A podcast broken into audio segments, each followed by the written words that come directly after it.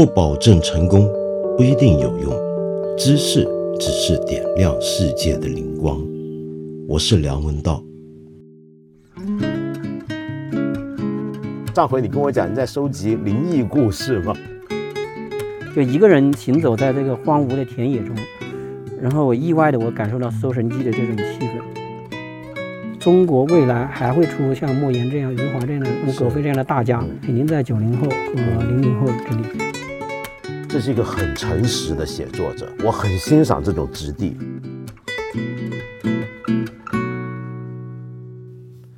你爱听鬼故事吗？好，我们不要宣传封建迷信啊，别在这里讲鬼故事。我们换一个好听点的讲法，你喜欢灵异故事吗？你有没有想过，灵异故事或者鬼故事之所以又让人害怕，但是又吸引人，其中一个原因是什么呢？很有可能是因为他用了另一个方法来描述我们这个社会中、我们这个世界上、我们人类生活当中的某种的现实。那么，一个作家到底要到了什么样的状态，才会想要集中的去写这些东西呢？而且还是一个严肃的作家。为了要了解这个问题，我今天请到一个我非常喜爱的作家朋友上我们这个节目，跟我们聊一聊。这就是可能你都很喜欢他的阿乙。我们晓得阿乙是中国七零后作家群中的表表者。他最近呢几年啊，在干的其中一件事情，就是在收集各种各样的灵异故事。我记得呃前年我还给过他两个故事。那么，因为他我们聊起来嘛，他就到处打听这些灵异故事。那为什么一个大家心目中的一个很严肃的、专门写中国农村现实的、呃中国底层社会情况的这样的一个作家，现在居然之间要写这么非现实的灵异故事呢？或者至少对这些故事感兴趣呢？这到底是他的写作题材匮乏了呢？还是他想换一个角度来观察我们脚下这块土地呢？我们有请阿姨跟我们聊天。看到阿姨啊，很高兴。她一进来我们办公室，我一看到她就觉得不对劲。为什么呢？她整个人状态变了。我去年见到你的时候呢，你还没现在这样。你今天是整个人神色气色完全不一样。我一看就就就马上问你身体最近怎么样。因为我们晓得过去你有一段时间是为病所苦，那么但是现在看来好像是好了。是是是，我先说，我见到梁先生我也很激动，嗯，很高兴再次见到梁先生。嗯，这应该是我们，我记得应该是要么是第四次，要么是第五次。第五次了，嗯，第五次相见。嗯，我记得第二次见的时候，梁先生就老远就打招呼，应该是在大概九年前了。嗯，他就老冉就说：“阿姨，你来了。”我那个时候我是在人群中，我是一个隐身人，嗯嗯，我也没有什么作品。当时我就觉得这个梁文道先生有特异功能，他能记住那个所有遇到的人。回头我想了很久，我就想梁先生肯定是心里有人，呃，心里有人呢，他就能记住别人。心中只有自己啊，就像我，我心中只有自己，就很难记住别人。呃，我不知道我这样说对不对。我就属于那个心中只有自己的人，就很惭愧。每次见到梁先生呢，我就非常的愉快，就是因为我感觉，呃，梁先生永远就很绅士，呃，衣着干净整洁，语带谦卑。呃，梁先生江湖上这么有名的，但是他从来没有跟任何人甩过脸。民国时有个人不跟人甩脸的，就是胡适。我们当今社会就是梁先生不跟人甩 甩脸。我最近读了读书啊，读到一一句话是这样的，就叫有教养的人帮助人呢，却说的仿佛是他欠了对方的人情。我第一个想到就是梁先生这样的君子。呃，有时候在街头，我每当我想欲行粗鲁之事时呢，我就对自己说，想一想梁文道和钱小华，想一想他们会怎么处理这件事。承蒙梁先生关心，我最近身体非常好，好极了。啊！就前几天我看的那个公交车要开走啊，我撒开腿就追，哇，追上了，就是说明那个急了也能跑。但是就在两年前，嗯，二零一七年的年初的时候呢，那个时候我基本上是离不了床，也离离不开那个氧气机，不吸氧就喘气。嗯嗯，后来是协和医院的张璐大夫救了我的一命。嗯，现在我的身体嗯稳定住了，但是嗯非常明显，就是精力只能达到以前的一半。嗯，呃，现在每天工作不能超过四个小时。嗯，不过这个我对写作并无坏处啊，就是海明威说过，你必须在写的顺利的时候停笔。嗯，四小时正好保持你写作的愉快状态。嗯，超过四小时呢，这个焦虑、怀疑、不满和厌恨的情绪就会涌进来。嗯，你会感觉到。太不顺了，嗯，就会撕扯自己的头发，劈自己的脸颊，嗯，所以这个时候，与其这样，不如见好就收。阿姨，她知道，因为 我我们昨天生日啊，今天来做节目，她主要之前那堆话，其实它的含义就是，好了，梁文道生日快乐，给我说好话来着。嗯，但但其实我不是那种很人很能认人的人，但是我很能认一些我特别要认的人。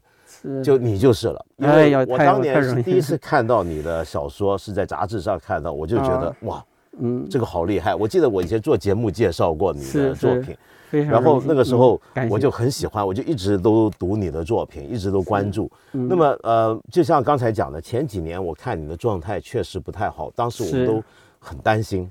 就有时候我甚至私下跟一些朋友聊起来，我说我特别担心，是，所以我我现在听到这个消息真的是太高兴了。是，不过你刚才讲的话，让我呃想到一个事儿，就你刚才说写作的那种不顺的状态，那种焦虑，你过去是有这种焦虑？嗯，有一段时间特别强烈，就是我觉得还是太恋战了，嗯，就是在每天待在那个电脑前的时间太多了。你就像那个呃，一天写作，我写十个小时，前五个小时实际上是很亢奋的上半场，嗯，下半场就开始泄气了，就对你所有写的都不满，然后就这样，我觉得身体就是因为这种焦虑给打压下来了。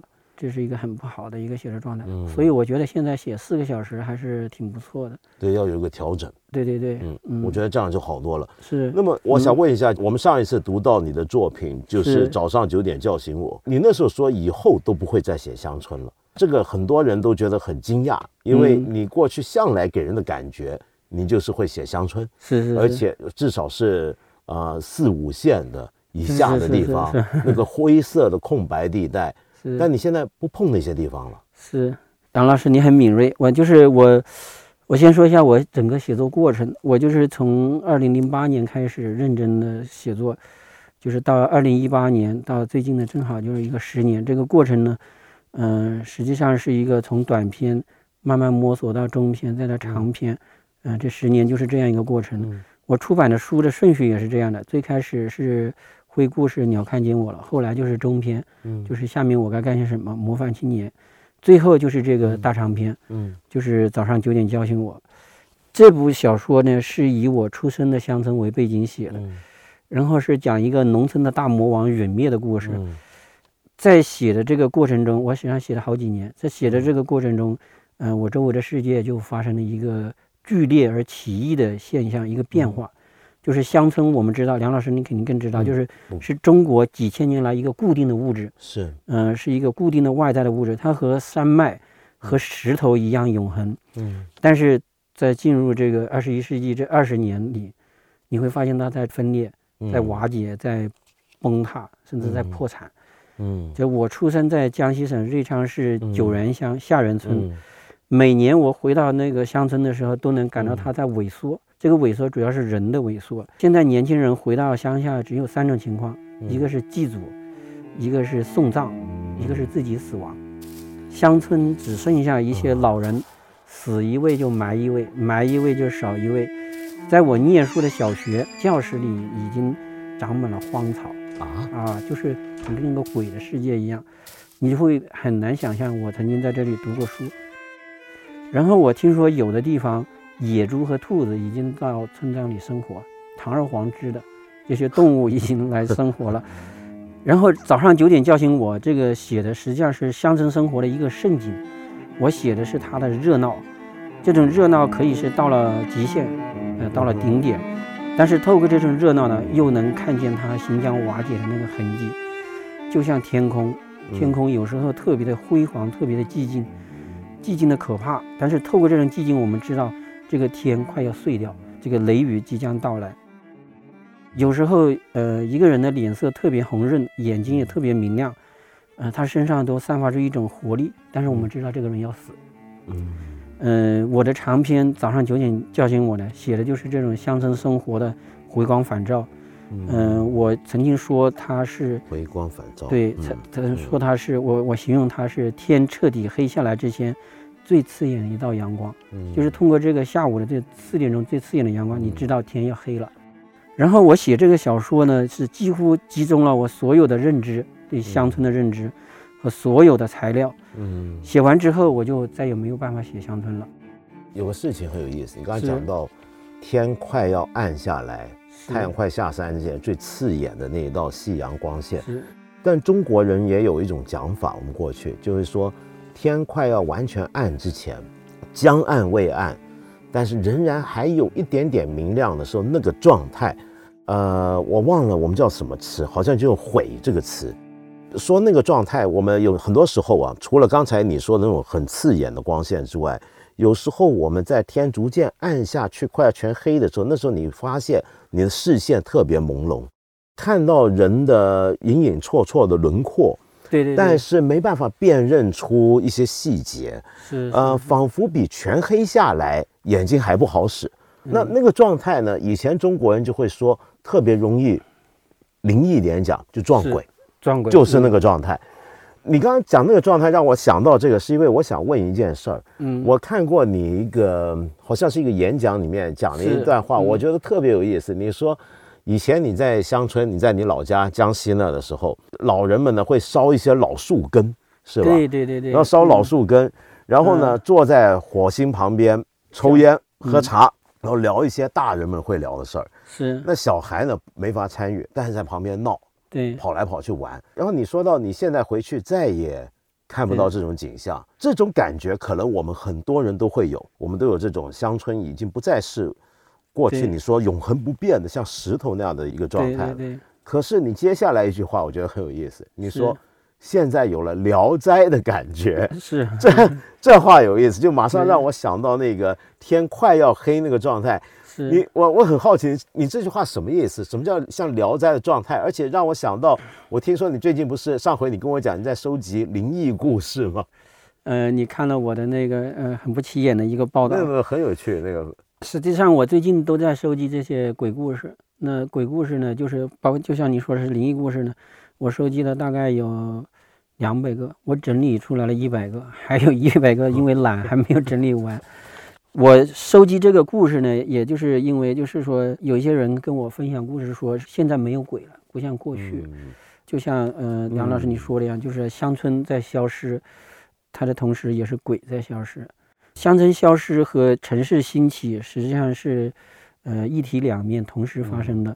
然后城市它兴起，它带来了量化工程，带来了科学，带来了逻辑，也带来了无神论。嗯然后在城市就神秘没有那个生存的空间，一些神秘的事很快就会被破解，让人发出不过如此的感慨。但是在乡村，人还是渺小的，嗯，人是被自然、被天际、被很多不可知的事情事物左右，神秘在乡村是大行其道。呃，我记得法国人类学家叫列维·布留尔写过叫《人史思维》的这本书，他提出了一个就是叫互胜律。互胜律就是说，在原始部落人的思维方式有种规律，就是把万物看成和自己相渗透，万物都按照人的思考的方式思考，反之亦然，就是人也在按万物的思方式思考。对，就比如说人会把自己想成是一只熊，嗯，或者一只金刚鹦鹉，嗯，我在乡村也见过这种反逻辑、反文明的思维方式。嗯，就我有位亲戚，嗯，在我祖父过世的时候呢。他说他跟我祖父说了话，在我父亲过世的时候，他说他又跟我父亲说了话。总之，他还一直相信自己能和亡灵对话，并且他有这个能力，他也能对上话，而且他把那个对话的过程都跟我们讲了，说的什么话都讲了。他并不是精神上有问题，他实际上他是在拒绝文明。我们现在这个社会已经文明，非常文明了。文明的进化过程中，就是鬼和 鬼怪不太存在了。有一段时间，我非常迷《搜神记》，嗯，就我能感觉当时啊，在东晋以前，这个社会中的人是融入在鬼神的世界里头的，人和妖怪神仙是共享或者是分享这个世界。但是现在在这个世界里只有人没有鬼了。就是我们在这个北京街道里，我们走的都是人，是没有任何鬼魂来打扰我们。嗯，这个几年几年前啊，几年前我回到我出生的乡村呢，就一个人行走在这个荒芜的田野中，然后我意外的我感受到搜神记的这种气氛。我的田野那边有一个河，河流上有一个桥，桥对面有一个小水泥路，然后我就看到有一位穿。蓝色中山的老人担着一担东西，从那个坡道上走下来，后面跟着他长着铁灰色头发的妻子。就是一会儿的功夫呢，当我再次抬起头的时候呢，我发现桥的那个对面的路空空荡荡，什么也没有。但我并不认为这是存在什么鬼怪，这我只是说我感受到了乡村独有的那种和人鬼相处的这种和谐的气氛。我在回老家采集鬼故事的时候呢。嗯，有几位老先生都说，他们都看见他们的亡父归来，嗯，归来过，而且他们亡父归来过都不理他们，嗯，就是他们的亡父呢，都是沉默的到屋内把那个瓶瓶罐罐检查一遍，然后就走了，消失了。因为在乡村，粮食是非常重要的事，然后人们会恐惧于那个瓶瓶罐罐里的粮食被小偷和老鼠偷走，嗯，所以出于一种担心呢，他们经常在睡梦中醒来。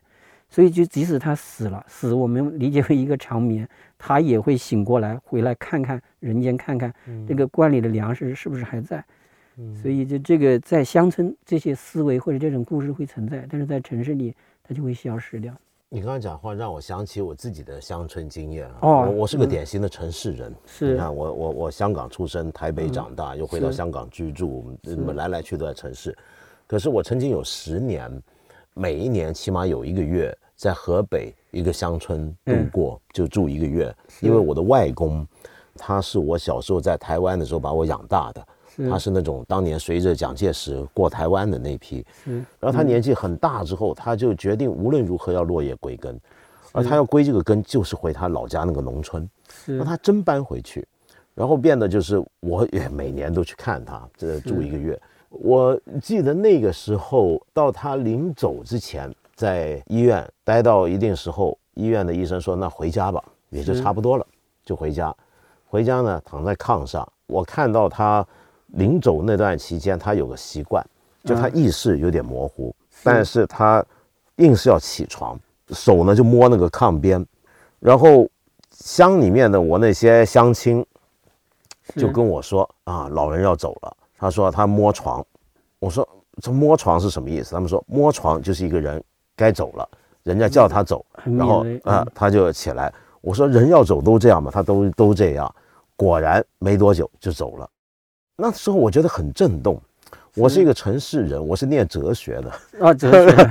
然后我一辈子讲科学理性，是。然后在我看来，我从来没听说过这种讲法。是是。呃，人死要起身扶着那个床边摸这个床边，是。这是这是，这我而且我没听过也没见过，但是在我的这个老家，它居然就普遍到成为一个民间的一个规律，而且它成真，仿佛一到那就出现了一些。我在城市的逻辑完全不能理解的另一面，这个东西它不是一个鬼故事，但是它很神秘，这个让我觉得很有意思。你这个特别吸引人，呃，我从来就没有注意到这个，你这个一下照亮了我。另外，我听到了一个故事，实际上是发生在我妻子的外外公嗯身上。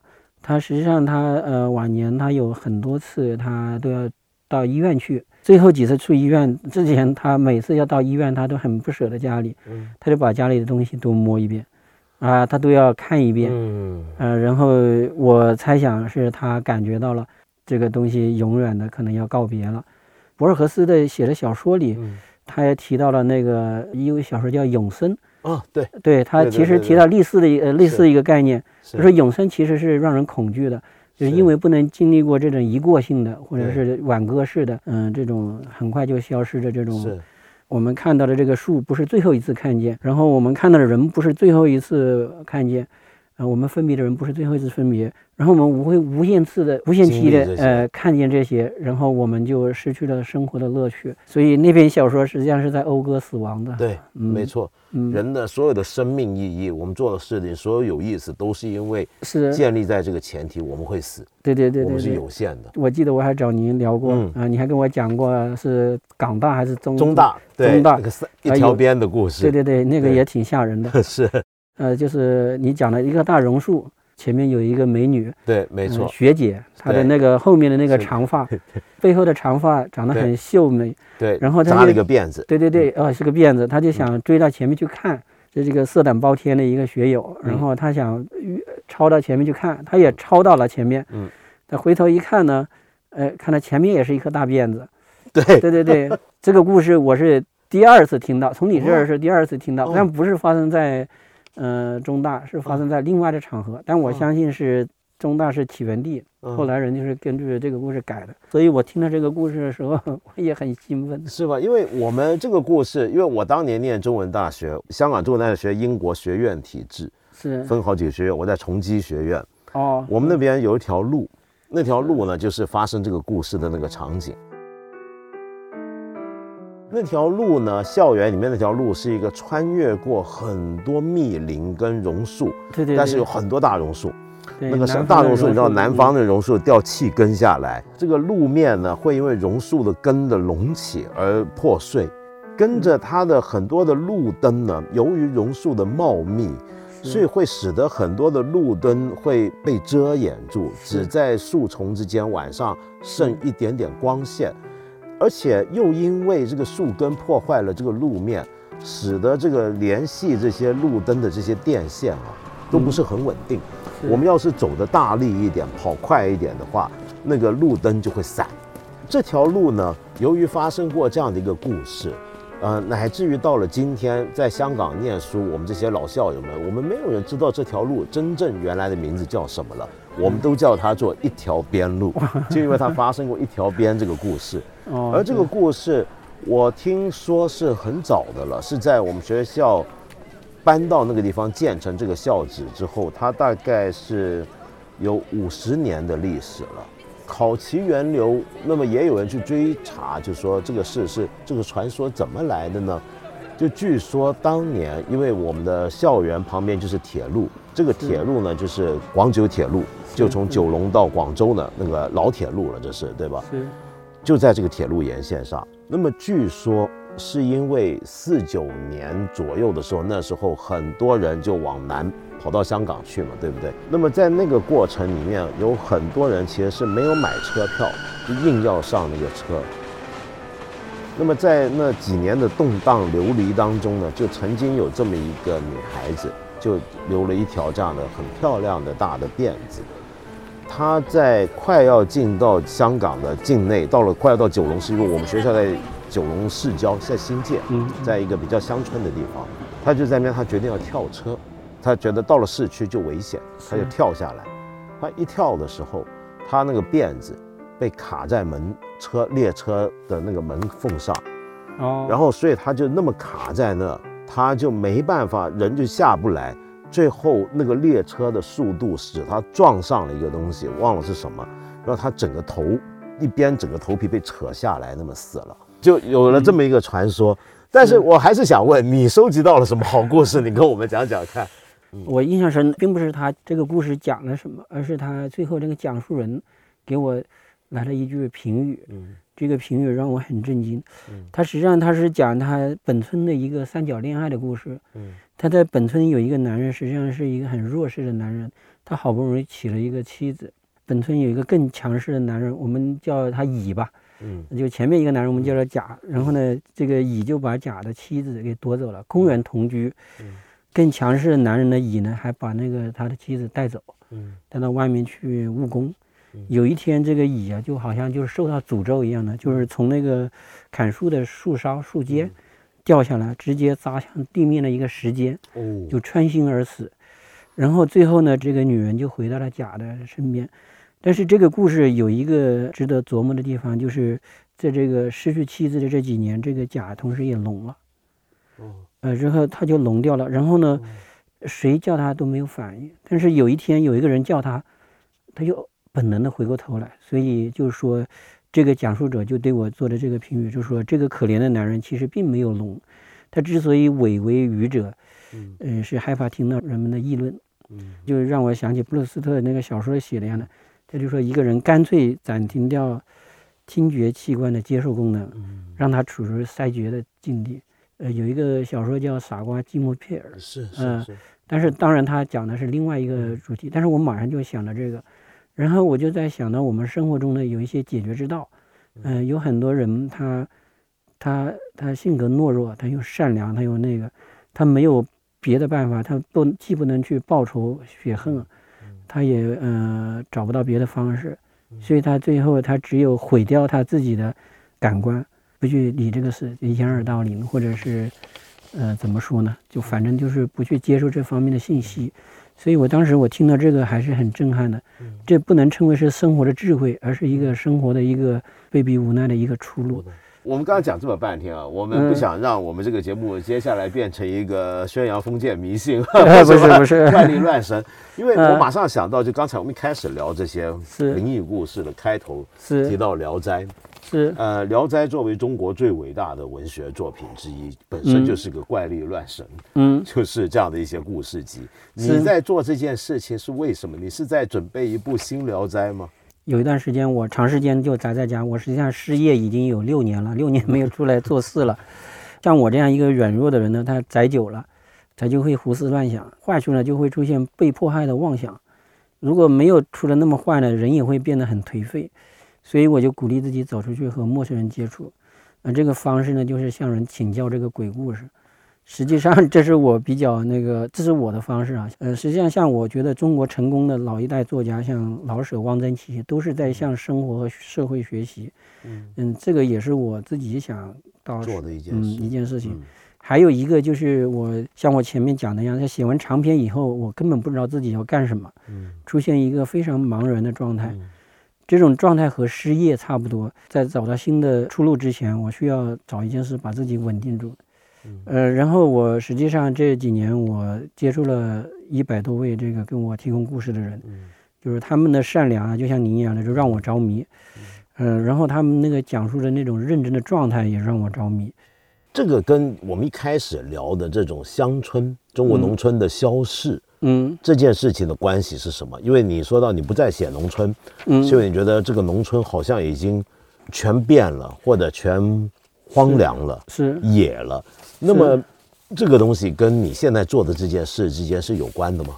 我之所以我现在想到要去找这些鬼故事，本身就是因为在现在，在九零后、零零后里那里已经没有鬼了，他们的概念里已经没有鬼了，他们只有文明、科技、科学和逻辑。呃，这样进化的那个思维里已经没有鬼。采集这个鬼故事过程中，已经也感受到了，我们的鬼 已经不像过去蒲松龄时代那么那么精彩，往往是只有几个概念就带过去了。嗯，它不像现在的鬼比较黑白。对对对对对，他们那个蒲松龄形容一个鬼，他的脸是绿色的，他的眼睛是红的，对，他的牙齿是锯齿状的。但我们现在形容鬼。都是很飘忽，就是几句话，他就是很吓人呐。所以我的感觉是在这个时候我去找鬼，有一点点的晚了，但是他还没有彻底晚，他还没有到没有鬼的时候那种。好有意思，好像在写一首挽歌似的一个状态。你说的特别对，这个很有意思。你刚刚讲收集这些鬼故事，跟你过去写农村或者中国的。空白地带、灰色地带的一些故事，这里面都有一个文学题材的问题，是，就是你是有很多的文学题材，呃，你觉得这些题材他们构筑的，或者他们来自的那个背景，嗯，是比如说像你过去是农村，嗯，那是一个背景，是，它是一个舞台，然后你好像还说过。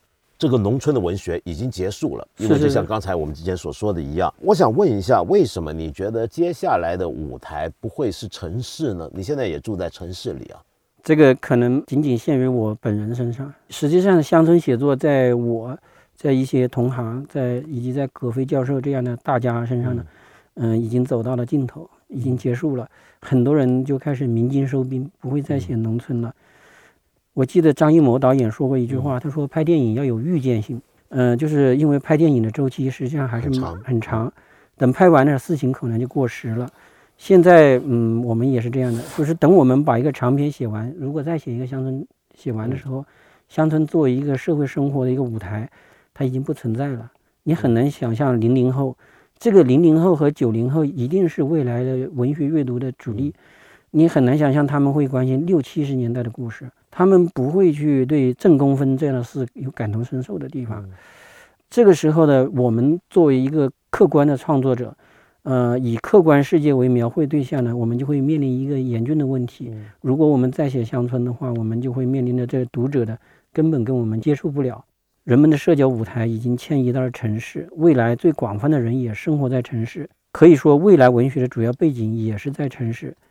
但是在实际生活中呢，呃，因为我的根在乡村，我出生在农村，然后呢，我长在县城，然后我寄居在这个。城市里有十八年，但是我很少以城市为写作的标的，或者以城市为写作背景。这个不是我不想写，而是我写不来。嗯。然后呢，这里面有两个原因：一是在这个十八年的城市生活里，我我很少主动出击，深入生活现场，就是我没有把自己当成城市人。第二个是在乡村，实际上我有大量可以掌握的人；在县城，我也是有大量掌握的人。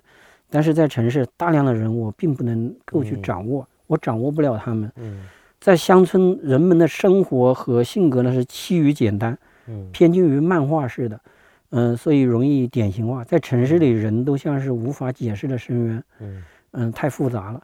如果是这样的话，你觉得你接下来如果乡村又消失了，你接下来的文学舞台是什么？实际上这几年我就一直处于这种迷离的状况。梁老师，你这个 提的特别好，这个问题就是。呃，我的写作这几年一直是悬停状态，缺乏突破。我只是维系以前的写法。我一度我就想重演那个前十年的这个写作过程，就是说我从短篇写起，我会回避这个问题，我再从短篇写写到中篇，再写长篇，再重新来过。呃，但是这样的激情呢，就是很快就消失殆尽，因为在这个写作的中途，我感觉到我对我自己所写之物呢，有感到有轻微的厌恶。嗯，那我之所以还往下写，就是为了把它结束。这种分裂其实过去很早就有，但是没有今天感受的这么强烈，这么致命。将文学分成乡村文学和城市文学，它是一项不错的、了不起的创举。但是呢，它其实对我形成了、构成了一个认知和实践的障碍。嗯，实际上我一度，我为了回避自己不会写城市文学的这个窘境。我会注重这个写作的技巧，嗯，会注重那个叙事的结构和圈套，嗯，我就在抵消我不能写城市文学的这个弱势。但是有一天，也就是最近，你在十月份这整个冬季，我发现我出现了一个革命性的发现，嗯，我开始能够处理自己的这个困境了。嗯，我发现我可以绕过这种地理式文学划分所给我设置的障碍。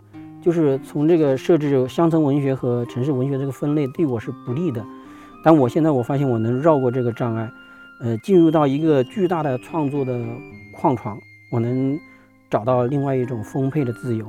这种发现是来自于对马塞尔·普鲁斯特《追忆似水年华》的重读，就是在这个阅读过程中，我看到了一个新的文学的样式。实际上，它是在上个世纪就已经完成了。呃，我看到了普鲁斯特的研究者，就是安德烈·莫罗亚这样划分文学，他就跟那个乡村文学、城市文学的划分是完全不一样的。他说，一种呢是像巴尔扎克人间喜剧似的，是把外部世界作为自己写作的领地，他去写一个公证人，写一个银行家，写这个乞丐，写这个社会上所有的人，他只在描述整整一个社会。还有一种就是普鲁斯特式的文学，它实际上人的精神从被安置在天地的中心，小说的目标变成描写精神所反映或歪曲的世界。这个莫洛亚就说，普鲁斯特不是从广度，而是从深度，嗯，开始开挖他的矿脉。嗯，我意识到，在过去我之所以出现这个困境，是因为我或多或少的走在巴尔扎克的这个路上。将自己完完全全当成一个客观的社会描写者。回到梁老师这个问题上，就是说我的新的文学舞台要在什么地方建立起来？我应该回避这个乡村文学和城市文学的这种划分。嗯，我应该把文学的这个描写应该向内转，嗯，向我自己这个方向，变得和我自己更紧密，并不是说我要写自己，而是要从我呃从我的眼光出发，要去了解我生命历史中出现过的人，我要重新去理解他们，是所有跟我有关系的，我让我耿耿于怀和念念不忘的人，我要重新去审视他。我觉得这个讲法很有意思，嗯因为它其实也解决了可能我们会面对的另一个问题。是刚才讲城市文学或者乡村文学这种划分，是其实是以文学写作的取材地域来划分的。对对对，我的材料来自什么地方？或者说我的灵感来自哪里？是是来自那个空间到底是城市还是农村？我们会有这样的一个划分，但这个划分其实是很随意的。是是是，没有它的道理，但是对，没有没有那么坚持它的必要。是，而且我觉得你刚刚讲普鲁斯特，你就特别有意思。普鲁斯特整本书其实还是写到了很多人跟事，是他不是我写他自己。对对对，他写了很多他的呃，他的姨妈、姑妈，还有那个斯万先生。是啊，这个很多，包括他那个斯万先生的妻子的故事，对，都是实际上写的都都是他知道的一些人。是，然后但是普鲁斯特这个人，你看，其实他。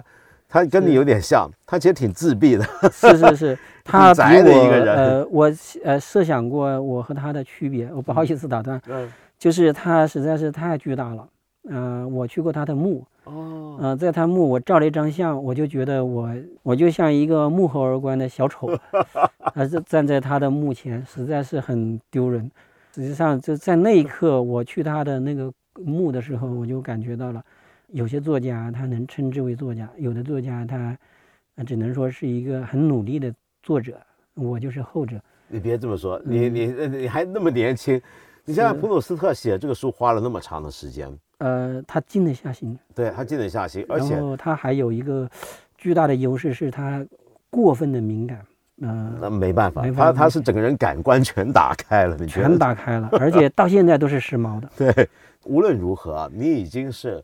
很多文学青年中的偶像人物，没有没有，因为你的故事简直是个文学青年励志故事。你想想看，你当初人人都晓得，你原来作为一个乡村警察，是，然后现在成为中国中生代作家之中最有实力、最有希望的其中一位。那么，所以很多年轻人太鼓励了。不不，真的很多人会问，那么如果有些年轻人有很多梦想，想有这个文学梦，他如果今天来问你，阿姨老师，我想写作，那么你有什么建议给我？你会怎么建议他呢？谢谢梁老师这么表扬我。实际上，如果要能成为像您说的这样的，我还要付出很大的努力。最近我接触了很多的年轻人，嗯，我发现我没有接触之前对他们实际上怀有成见，接触之后我发现他们实际上还值得我学习。我一贯很崇拜六零后，因为现在的年轻人正好是六零后的后代，所以六零后他本身是在中国，我认为是最有知识、思想最开放的一代。然后他们的后代其实也相应的受他父母的这个影响，实际上比我们有希望多了，比我们七零后 有希望多了。所以说我要给他们一些什么建议的话，我觉得都非常惭愧。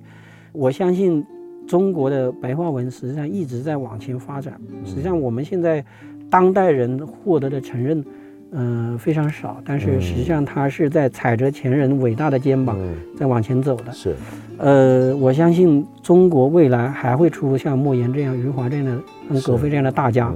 嗯，肯定在九零后和零零后这里，一定在那两代里头会出现一个巨大的、超大型的作家。嗯，像出现中国的托尔斯泰和福克纳和普鲁斯特这样的人物，我们只是他们的垫脚石。嗯，如果说有一点点的那个给他们的建议的话，打定主意要做一件事情的话，就要做减法。所以我想，如果一个有抱负的年轻人，他如果要走到文学道路上，他要确保他所有时间都为这个服务。呃，另外还有一个不成熟的建议，就是这样的，就是说中国社会实际上和外国社会相比，它是一个复杂多元的社会，你一个人不可能不受到这个社会的影响，不可能不受到人情的影响。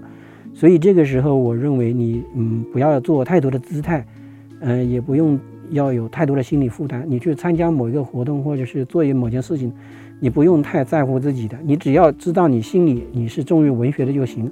有些事情你去走走过场就行了。嗯，这是我的两个小小的建议。大家今天听我们这个节目就能感觉到，就隔着空都能听到阿姨。是一个什么样的一个人。我一直很喜欢阿乙的一个理由呢，就是因为我觉得阿乙的写作不是没有缺点，而是说他的优点跟缺点都摆出来了。我我的意思是什么？这是一个很诚实的写作者，呃，我很欣赏这种质地，这并不是很多写作者都会有的一种质地。你那么诚实的面对自己，跟自己的写作，跟自己的作品，还有读者，嗯，这是一个，我不知道将来你会走到会不会普鲁斯特？没有没有，那是永远 不可能。我说是 是一个真正的大的作家，我觉得这是最起码要有的质地，但这并不是每个人都有。我所以刚才我觉得你最后这个建议也是一个很诚恳、很诚实建议，我很喜欢。谢谢，谢谢阿姨兄，谢谢道长，谢谢谢谢谢谢谢谢谢谢你们，谢谢你，好，就这样。